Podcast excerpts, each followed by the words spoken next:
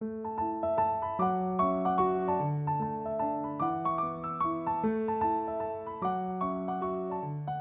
迎大家收听《那可那个清华》，我是主持人胖达。随着科技的发展，各种新兴科技驱动了产业创新，然而带动了这些发展动力，便是基础科学研究的知识能力。大家生活当中所使用的科技产品，虽然日新月异，但是其创新的背后都需要基础科学的支撑。而胖达在这一集当中呢，我在做这一集的访谈，发现我们的来宾正好是研究我们日常生活非常常会接触到的东西。那先卖个关子，等等，请他来跟我们分享。那今天呢，我们请到清华大学化学系的吴点玲老师，吴教授呢，他从大学时期呢就一路是学习化学领域，不止一路是化学领域，而且他也是我们传说中的。三清，但是我刚才有跟他澄清了，他的硕博是一起念的，所以他算是两清，也算是三清。那今天很期待吴教授可以跟我们分享许多化学系以及他在清华大学的学习、研究与教学的经验。那让我们来欢迎清华大学化学系的吴教授。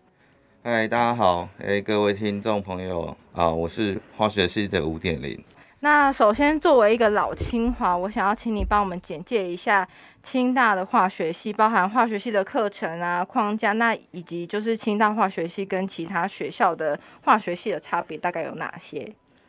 ？OK，嗯，其实我觉得啊，就是我们作为就是化学系作为清华前几个元老系所啊，因为我们的历史是非常悠久。那其实化学系本身它创系的历史也也是全台化学系的前几名。那我们系上其实啊，在民国五十五年就创立。那我们目前啊，系上我们师资其实已跨足了，就是传统的化学四大领域啊。那有有机化学、无机化学、物理化学以及分析化学。那此外，其实我们近年也随着时代的潮流演进啊。那我们也新设了，就是材料化学和生物化学两个新的领域。除了这些啊，我们纪念领域之外，其实我们系上有不少跨领域研究的啊师资啊老师，然后以及一些呃精良的仪器设备。那我相信这就是我们清华化学系的一个跟其他呃台湾其他学校比起来的话，我们有有非常大的优势。OK。嗯，对，大家只要去看清华大学化学系的网页，就是一个非常资深的化学系，所以我们会发现许多就是目前正在线上的化学的研究人才或者师资，其实很多都是从清大化学系出去的。接下来就要问一个就是资深的老问题，大家常常会问说化学系跟化工系到底有哪些差别？那想要来请你来跟我们谈谈，就是呃化学系跟化工系它在学习啊或是未来发展上的差别有哪些呢？OK，谢谢胖达这个啊问题啊，那我觉得这个问题真的算是一个非常啊老忠实的老朋友啊。那其实我们呃。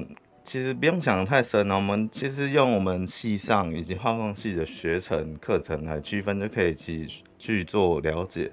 那最简单的二分法，我们可以去看一下。我们化学系其实基本目的是想培养呃化学下导向的学程，那化工系呢，可能主要是培养工程师。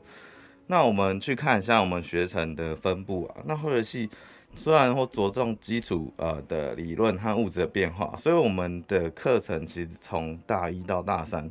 就会对我刚才所提到这个四个呃传统的化学领域，有机啊、无机、分析、物化这四个领域有比较深刻的学习以及相应的实验课程啊。我们谈到化工系的话，它在学程的方面呢，它在大三的课程就会跟我们的化学系脱钩分析。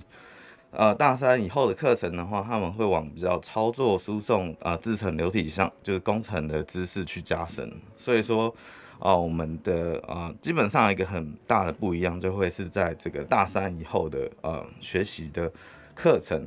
那其实呢，我觉得这个问题在呃这几年渐渐的也会没有标准答案。但你可以看到许多化学系的老师啊，其实他也往比较应用，往就生产。端的呃方向走，那除了当然我们还是持续会在意这个呃化学啊或是物质的基础理论的生根之外，那时代的大方向其实是给了我们很多新的啊议题、新的方向，那像是温室效应啊、地球暖化，那甚至我们去如何去分解我们的塑胶的问题，那环保问环保的议题，所以其实很多化学系其实它也往。这永续发展的一个方向、一个应用的方向走。OK。谈完化学系的基本框架与学习内容，那接下来我想听众们应该对您的经历会蛮有兴趣的，因为就是您是刚好就是一路学习化学领域上来的。那我想要请您跟我们分享一下，就是你是什么时候开始开启你在化学领域的兴趣呢？好。其实这个问题我觉得非常有趣啊，因为嗯，其实对于这个启蒙的呃这个话题啊，我觉得我相较其他的呃其他人应该非常早，因为其实我爸妈他们当年都是化学系毕业的学生，那所以那他们后来分别就任教于高中与国中的化学老师啊，所以我们家其实是啊非常非常多的化学的参考书籍，其实可能啊满地都是。OK，那但是其实我觉得真的对化学开始有比较产生兴趣的话，大概会是在嗯，可能国高中那时候有接触到真实的化学实验。OK，那对于这些实验哦的一些化学变化或是反应，我们就觉得哎非常有趣。那所以而后我们就跟我们的同学啊组成了一些啊化学的那个科展的，我们就组成化学科展的嗯。团体，那我们去参加比赛，那以及呢，就是自身我有去报名的化学实验能力竞赛这样相关的比赛。那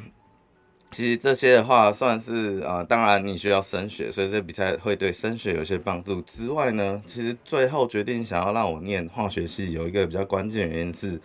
在大概啊高中二年级的时候，其实这边说一下，我故乡是在花莲，那是比较啊相对来说比较。呃，偏向一点，那我们收到的资讯也是会相对的慢一点或少一点。那当时的话，刚好就是当时中医院院长李远哲院士，他就在花莲给了一个他自身经历的像自传类的演讲。那其实那时候听了就觉得，哦，原来学化学或是做化学研究是这么一回事，那就是非常有兴趣，也有啊有一部分受到感动，所以后来我就决定，嗯。我的大学就是要填化学系这样。嗯，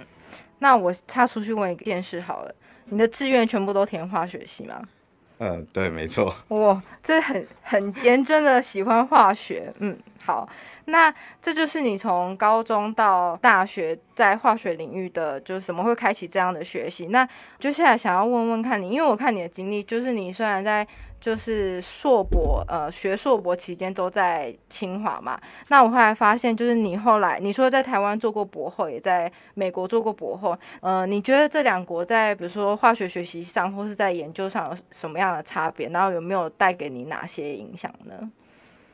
其实讲到这个问题啊，我觉得非常感谢，就是呃，我们的台湾的科技部啊，能给就是我们台湾毕业的博士呃博士后有出国的机会，就是我们那时候当时就申请了科技部所提供的呃千里马奖学金啊。那我们其实有了这样的一个呃像奖学金或者一个 fellowship，就我们去应征国外的呃研究机构，那甚至是非常啊呃前面的研究机构也非常有机会能被录取。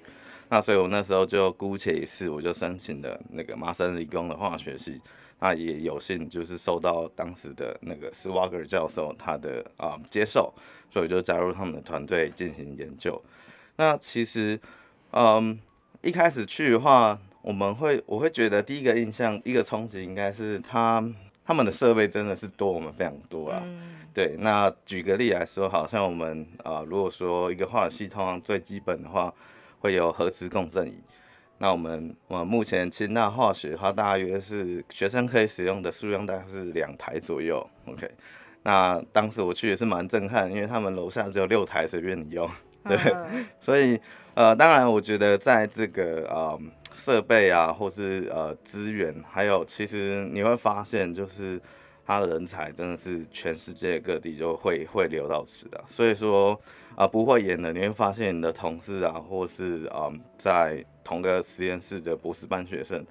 他们的反应、思绪以及表达自我的呃行销能力，其实都相当好。嗯嗯对，那当然你会觉得，哎，其实自己也不差啦。OK，就是说，如果跟他们比起来的话，我觉得自己的条件也没有到输人太多。但是还是会被惊讶到。那譬如说，我举个例子好，那时候有一个同事，那我嗯，当然每个人可能会稍微建立一下自己的 website，把自己的啊发表的作品可能会做个 list 在那个网站上。那我当时的话，大概是大概有十篇左右的作品。那我觉得在化学系里面应该是还还不错的。嗯。但是我点开那个同事的呃网站，我发现它有六十几篇。哇塞，六十几！我原本想说，我原本只想要猜二十而已。对，二二十大概是大部分人二十。哦。对啊，所以其实也是稍微会受到些哦，就是人外有人的这种就是冲击啦。嗯。对。那你也会发现，其实大家真的很积极啊。因为如果大家挤到这个殿堂，那其实都会，呃，蛮呃，就是不顾一切的，就是要把自己的事情做好，把研究做好，这样对。好，那说到刚刚您说说你到麻省理工的经历嘛，那你说你申请的就是台湾的科技部，那接下来我们就要聊聊，就是吴教授他的就是研究兴趣。我刚才一开始有先就是帮大家铺个梗，所以我们就现在请他来分享，说他目前正在做的研究跟我们生活上有什么样的关联，这样子。OK，好，谢谢主持人的问题啊。那其实我们呃，目前我。大概是去年回来，那其实我还是有延续了我们啊以前的研究主题啊。那我们的主题是在就是呃制作 OLED，就是有机发光二极体的材料。那我们去设计这样的材料，然后可以做在我们的 OLED 显示器上。那譬如说，我觉得最浅显的例子就是。如果说你们有 iPhone 的话，那而且你们是拿最比较新款的，那是用 OLED 面板的话，那基本上我们就是在做这样面板里面的发光的材料。嗯，OK，那呃用到的呃设备非常多啊，譬如说如果你有用一些穿戴式手环，嗯，OK，或者是你家的电视非常高级，你用 OLED TV，嗯，那基本上。我们做的材料这个领域基本上就是在研发你们啊使用这个荧幕里面的发光物质。嗯，OK。我问一个很笨的问题：发光物质是你电过去之后它就会发亮，还是它本身就会发光？OK，其实发光物质啊，要怎么让它发光有很多种方式。那其实你可以用，譬如说呃，用波长比较。短的光去照它，嗯，那能量比较高，照它它就会发光，嗯嗯。那第二个就是讲讲到，如果我们是要通电才发光，嗯，那当然就是说，哎，我们当然是想办法导通电，让你的呃材料让你的分子发光，OK。但其实事情没有这么简单啊，它就是必须要设计一个多层的结构，嗯，然后让呃里面的啊，比如说电子跟电动去再结合产生能量，OK。那我们基本上就是在做。这个材料去适合 fit in 这个啊这样的一个我们称为元件有机电子元件的结构里，OK，那我们也是基本上我们实验室呢也会做这样一个呃元件的优化，然后去提升它的效能。嗯。那说到您的兴趣，就是是您是如何探索你在这个研究上的兴趣，以及是你怎么设定你要发展前进的目标呢？因为就是比如说学化学，大家学的领域不一样，那你怎么慢慢的一步一步探索出你对，比如说这个领域，你刚才讲 OLED 的兴趣是怎么样发展出来的？那你怎么呃持续的，就是？应该说，也进一步问好了，就是您在学习化学领域的时候，你有没有曾经遇过挫折？就是你这一路的学习的学涯，跟大家分享一下好了。OK，好，谢谢主持人，非常呃直接的问题。那其实说一开始要怎么选定这个领域啊？那我觉得其实我跟啊，如果回到当年哈，我跟大部分的呃化学系的学生，或者是刚上。硕士班学生，我们大概都是一样的。那呃，讲直白一点好，可能就会是老师教给你题目，你就开始做。那当然说，呃，老师教你题目，你可不可以就是选择？那看实验室啊。那像我实验室，我们可能通常就是直接做，因为我们会啊比较听从老师的话。那当然，我觉得我选的这个题目，其实也一定程度上我觉得蛮有趣的。所以其实我在啊，第二年要升硕的时候，那时候就决定要啊进博，就是直升博士班。嗯，OK，我们这样的一个材料，基本上就是啊，我们这样我们是做分子，那我的分子的话，刚好是用在就是啊像多苯环的材料结构上。那其实那时候就觉得，哎，如果我们化学系可以做一些材料相关研究，我觉得这个是蛮有意义的，因为啊、嗯这个材料可能是会发光，然后可以啊、作为半导体使用，那又或者是可以作为太阳能电池。那这样的研究的话，我个人就是啊、因为它是目标导向，其实我个人是啊蛮、有兴趣的。那直到今日的话，你要怎么去选定的啊、材料应用的领域呢？基本上的话，我觉得还是回到我刚刚早期的一个问题，就是说我们现在化学家或是科学家会需要去解决哪些问题呢？那像我们今天做的，我刚才有提到，我们是做呃有机发光二极体的材料。那其实如果听众跟大家科普一下，就是其实大部分目前的有机发光二极体 OLED 的面板啊，用的大概都是第二代的磷光材料。那磷光材料其实有一个有一个问题啊，那它用到的是嗯过渡金属元素，就是一个稀稀有的金属。那大家应该知道，最近就是乌俄战争在开打嘛，那所以说这些金属开采基本上大部分很多还是从俄罗斯啊，或是啊比较高纬度地区来，那都会其实会受到一些影响。那我们目前在做研究啊，是以就是啊纯有机的呃化合物去取代这样一个就是含有就是啊、稀有金属的发光物质。对，那我们去做一些分子设计的探讨，然后以及研究，还有去进一步提升我们的啊、元件效率。那像我们最近其实也做在我们这最近做这样的结构呢，也做到就是第三代的呃发光材料的啊、世界纪录，就是我们大家效率做到非常非常高这样。对，好，另外一个问题就是我你在你求学阶段，你有没有受过挫折一定要回答挫折。啊？对如果回答快快乐是也是 OK 啦。好，对，那还是谢谢主持人这持续尖锐的问题。那基本上的话，我觉得大家不管在任何阶段都会有挫折啊、那我举个呃，从从大学开始，从加入清华以后，其实就开始不断面对挫折。那那个挫折其实有时候不是很严重，那可能会是说，嗯，哎、我成绩我一直觉得，哎、不是到 top，所以没办法领奖学金。那我说那时候会自封自己是奖学金绝缘体，嗯对，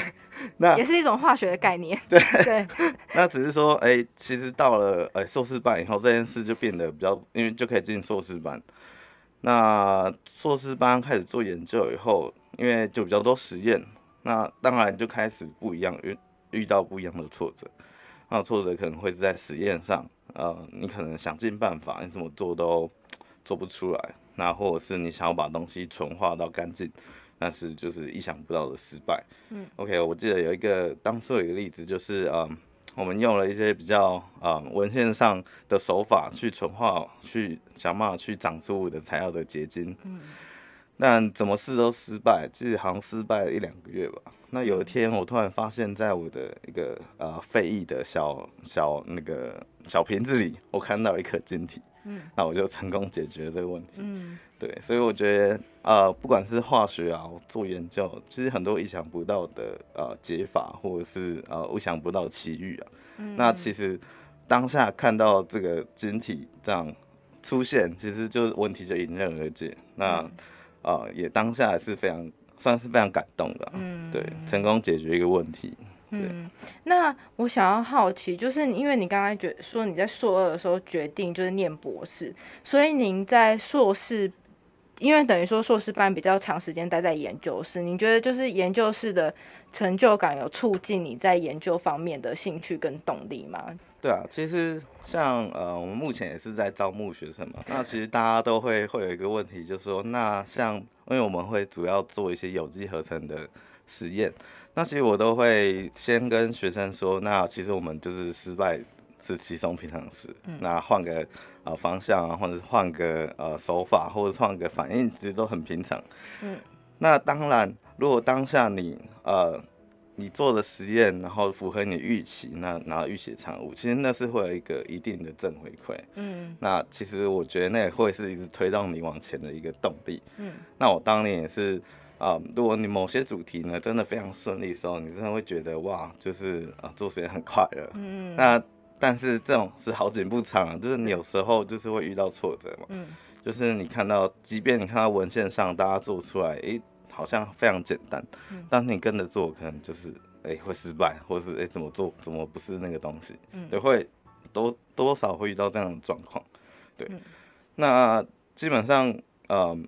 都会遇到挫折啦，那怎么调试啊，或者是再多尝试，我觉得化学就是实验科学，那你就是必须一直一直从失败中去找到啊。解决的方法，找到办法，就是你往前进的一个动力。嗯，那我觉得这其实也是化学的魅力，就是就是你失败然后成功，再失败再成功，就是你不断去挑战自己的，应该说研究兴趣吧。对，也是挑战自己的极限啊。对啊，因为其实说真的，因为这样的过程呢、不是每个人都可以受得了。那其中也蛮多枯燥乏味的部分啊，像当年我们整个实验室假日当然是休息的时时间嘛。那其实我当年还是觉得一股傻劲，就是就是六日可能还是挑一天来自己加班，然后做实验。嗯对，然后当时还把现在的太太拉下水，让她陪我帮你一起在实验室。没有，他在旁边看，对，哦她 OK 不能做，对嗯，所以，呃，某方面的话，我觉得也是需要一股啊、呃持续的呃不断的呃坚持的力力道，才会让你在实验中就是嗯撑下去，然后获得成长这样。嗯，OK，好，那刚才说到，就是因为你是在研究方面有兴趣，那在实验上有兴趣，但是因为化学系的学生不止未来可能会走学术界，他可能也会去产业界。那接下来想要请你跟我们分享一下，就是以你的经验，因为你当过学生，然后现在又是教授，学生就是化学系的毕业生，他的未来的发展大概有几个面向吗？好，那其实我们自己系上有做过一些统计啊，那大部分的毕业生呢，嗯，大约五到六成左右会到我们的现在的科技业，啊不管是现在比较红的半导体业啊，那或者是一些呃生医制药产业，那或是一些呃传统的呃原物料的一些材料的供应商、供应公司，那其实基本上大概五十六十 percent 的人，我们就会到这样的领域去做研究员啊，或是材料开发，或是啊、新药设计这样一个啊、工程师的角色。那剩下的大概四十 percent 左右，嗯，他们的比例大概有大部分人都会投往教育业啊，那有可能会是在嗯高中、国高中、国小也有，OK，、那甚至也有在补教业的。那也有一定一定的比例的话，会回到我们的就是大学担任教授这样。嗯对。接下来，那我就好奇，你说四成的人会想要走就是教学学术，对。那我想要问问看您，就是你本来就想要当教授吗？还是你有什么样的契机决定了让你走向研究跟教授这条路呢？那其实我本人的话，当年以当年的啊、做研究的啊、目标跟啊、我对自身的了解来说，我其实在念完博班之前，我不太认为自己有呃有机会或是有呃呃有有办法去申请这个教授职位。因为其实呃这个职位的呃竞争是非常大，那大家其实必须要拿出非常啊、亮丽的研究成果，那以及有一些呃比较好的学经历，OK，所以其实在我毕业前的话，我会认为觉得，呃，我应该就是毕业后去找个啊适合的材料公司做个工程师，那就可以一圆我做研究这个梦想。嗯嗯但殊不知就是呃投履历可能没几家，但是都是无声卡。那我就当时就想说，那不然我就继续留着做博士后研究。那呃，当然一方面想说看有没有机会申请到就是科技部出国的奖学金，那我可以至少可以在就是呃上班之前，那我可以去呃对国外的呃研究或国外文化做一些深度的呃探索。呃，博士后第三年的时候呢，我们就是我们的呃团队有一个非常啊、重大的研究成果。那所以说，其实往后的呃申请啊，或者是奖学金的呃申请，以及国外的履历投递被接受，我觉得就相对顺利许多。那所以有这个机会机缘哈，那时候才开始想说，是不是自己有机会可以来往就是啊、高等教育教职教授这个位置来做申请。对，嗯嗯嗯，OK，好。那说到当教授好了，接下来我们就是又要工商服务我们的听众的一个时间，就是呢，因为我们通常都会问，就是教授就是有关于申请入学的部分。申请入学，大家就是比较了解，就是从高中到大学嘛。那呃，清大化学系它在第一阶段筛选之后，它第二阶段是用笔试的方式。那所以呃，我们接下来想要请吴教授帮我们谈谈的，比较是。呃，如果是要看特质或是面试的能力的话，那其实是比较适合试谈的是硕博生。那我想要请他接下来跟我们谈谈，就是说，呃，一般化学系的学生他在呃他的准备资料上，比如说申请资料啊，那呃跟他的经历，还有包括他的能力跟特质，通常化学系会看哪些呢？其实不管对于硕士班或是大学部的学生。基本上，我们化学系对于学生的一个最基本要求，就是你对于化学的啊喜好跟热忱以及认知。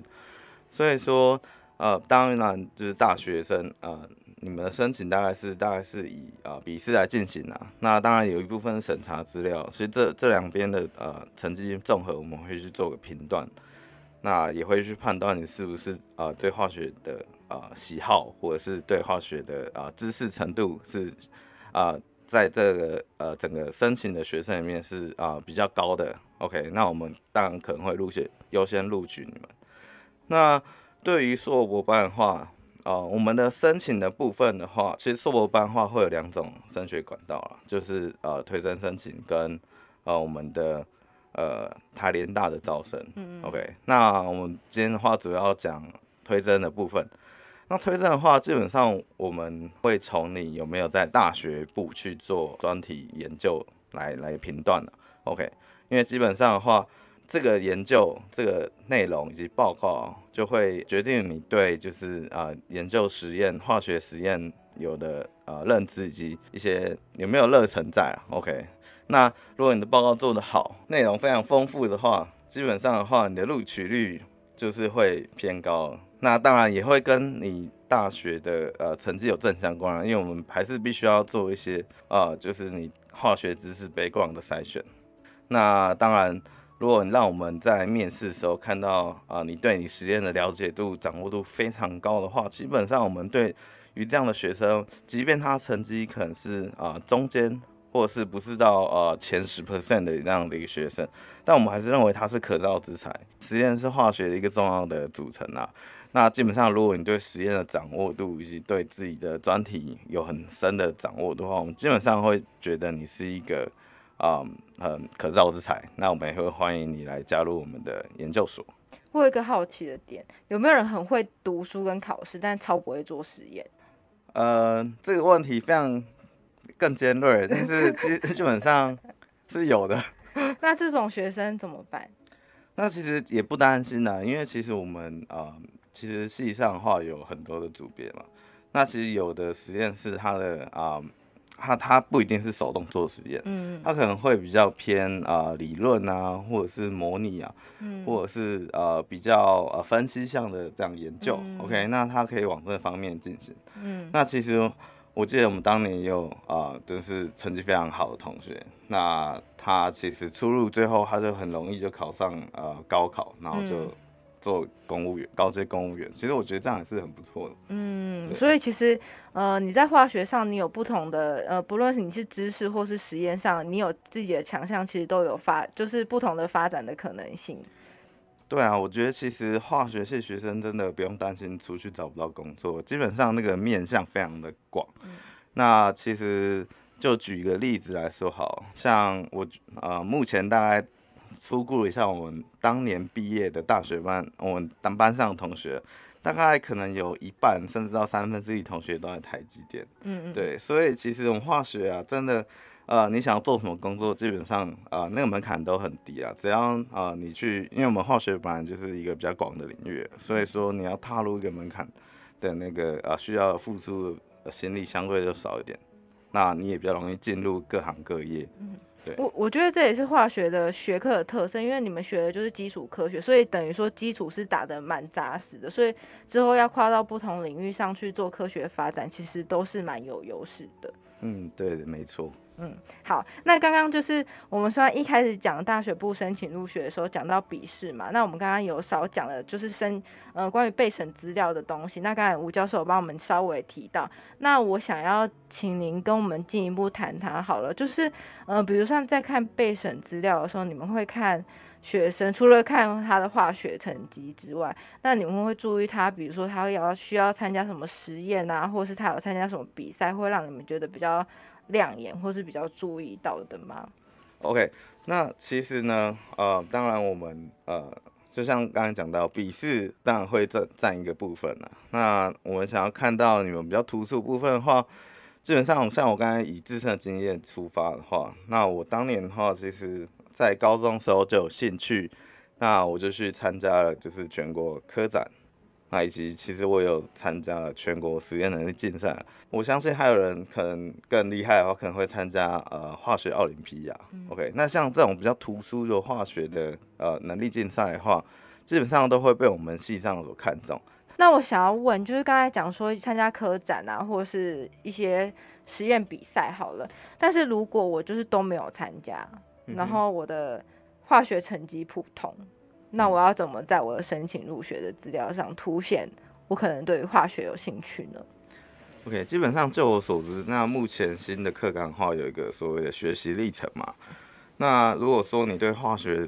学系的课程，然后或者是你在高中的时候，嗯，你的学习非常感到兴趣的话，你把你的学习历程做好的话，基本上我们在备审在审查的时候。会看到一个这样的备审资料，我相信这是对你申请会有帮助的。OK，但是还是希望我们化学成绩或者是你们所有成绩里面，就是相对比较高、比较有兴趣的一个科目了。因为我刚才一开始就问说，那如果化学成绩很烂怎么办？就是其实大家如果真的对这个学科有兴趣的话，基本上就是刚才有讲到学习历程档案嘛，它有一个部分可以看到它的成绩的曲线，所以。就算你一开始化学成绩是很烂的话，如果你在三年期间你的化学成绩是有成长的话，那代表教授只会看到你这个成长性，以及说你在对于这个学科是有在努力的这样子。是的，没错。好的，好。那接下来就到了我们的节目的最后。那最后呢，我还是想要请吴教授跟我们分享，就是你算是一个很年轻的老师，所以你刚好经历了学生 and 老师一个交接的状态。那我想要请你一个资深学长 and 年轻老师的立场，来跟我们就是现在可能即将要进大学啊，或者是正在大学求学的学生一些鼓励的话，或者是。呃，鼓励他们在大学里面可以积极做哪些事啊？然后有哪些面对学业或生活的心态呢？OK，身为就是啊，大家的他是学长了，老学长。那其实我在清华其实也待了超过十年，从大学一路到呃研究所，然后其实最后博士后研究也做了好几年。那这部分的话，我会认为呢，大学如果分几个阶段来谈的话，那大学的话，我基本上我觉得很建议大家来念化学系，是因为我觉得我们系上的课程基本上就是你把啊四大主科，然后还有实验课呃修好，我们的课程其实已经相对弹性的，因为我们呃当年的话，我们的呃专题研究其实它是必修课程，那其实后来的话也把它呃列为选修了，那就可能就让学生的啊。自己的呃课程安排再更为弹性一点。那其实我觉得大学进入到啊化学系啊，那除了我们系上真的有非常丰富的活动，我们系学会啊，然后还有我们的化学营啊，各各式各样的活动，其实都很吸引人。那之外的话，其实啊我们清大的呃各种社团活动非常蓬勃啊。那我觉得我真的是建议学生，除了呃如果你们想要做呃嘛呃做专题的话，可以来。呃，找教授谈了。那大概大二、大三可以来做实验之外呢，我觉得大学就是不要浪费这个啊青春的时光啊，可以去多探索、多认识一些别系的同学啊。你可以从社团的方加入社团方式去认识啊。那像我当年其实，呃，我大概大二就加入了呃管乐社。那其实我那时候也是呃当了管乐社社长，当了一年。然后也认识各种不同系的好朋友。OK，其实我觉得，所以我觉得，呃，大学的生活啊，其实有各种挑战啊，当然学业上的挑战也很多。那如果你可以在兼顾学业，那以及啊，我当年的话也有参加，就是我大概啊大二就开始做呃实验专题了。那但我也去了呃呃社团，OK，所以呃时间的分配掌控是也是蛮重要的，OK。那你知道 keep 一定的成绩的啊呃不会被当掉的情况下，那也可以升升兼啊多职。对，我觉得这个对后续不管是呃研究啊，或者是人之间的交流啊、交际啊，其实都有很大层层面上的帮助啦。那呃，当然，我觉得到了第二个阶段，就是进入研究所后，对于自己目标的找寻会相对比较呃重要。OK，就像我当初为什么会决定要念博士班，其实我在啊硕一下的时候。有考虑说是不是那，因为我们的实验室其实毕业时间相对固定，那也有想说要不要开始呃开始找一些工作，或是想一些未来的呃发展的可能性。那后来还是觉得，如果说我们有这个机会可以再继续深造，那系上的话也有这个直升管道，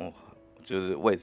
何尝不试一下？OK，那。我对研究其实也是啊，当时也是满怀热情，所以就觉得那我在啊给自己一个机会，OK，往博士班的阶段再就是继续努力这样。我到目前也是不后悔这个决定的。当然当下的话，呃，你真的会需要付出很大的心力，OK，那就像是啊你在念博士班的时候，过年亲戚会问你什么时候毕业这类问题，你就必须要忍受下来。当了博士，拿到博士学位以后啊，一定能找到比较好工作吗？其实我觉得这还是要看个人，就是人生就是一直不断的挑战自己的啊可能性，挖掘自己可能性，挑战自己的极限。所以我觉得最重要就是不要放弃，继续努力，然后持续不断的找到最适合自己的位置。OK，谢谢大家。好。今天谢谢吴教授，他跟我们分享了很多。我觉得，如果你还在高中阶段，然后你在未来困扰你的学系要学什么时候，大家可能常常会想说，化学系就是基础科学，好像未来无法对应到什么样的职业。但是，透过吴教授的发展，其实你在大学期间，你是可以透过你的学系而去探索你下一个领域或是下一个阶段，就是你不用限说说。哦，你好像念哪一个系，你就必须要做什么样的工作？有可能化学系带领你走向学术，但是也有可能带领你走向产业，或是不同领域啊、不同科学，或是不同类型的呃工作职涯或是学涯的发展。那今天非常谢谢吴教授来到我们节目。那那可那个清华，我们下次见喽，拜拜，拜拜。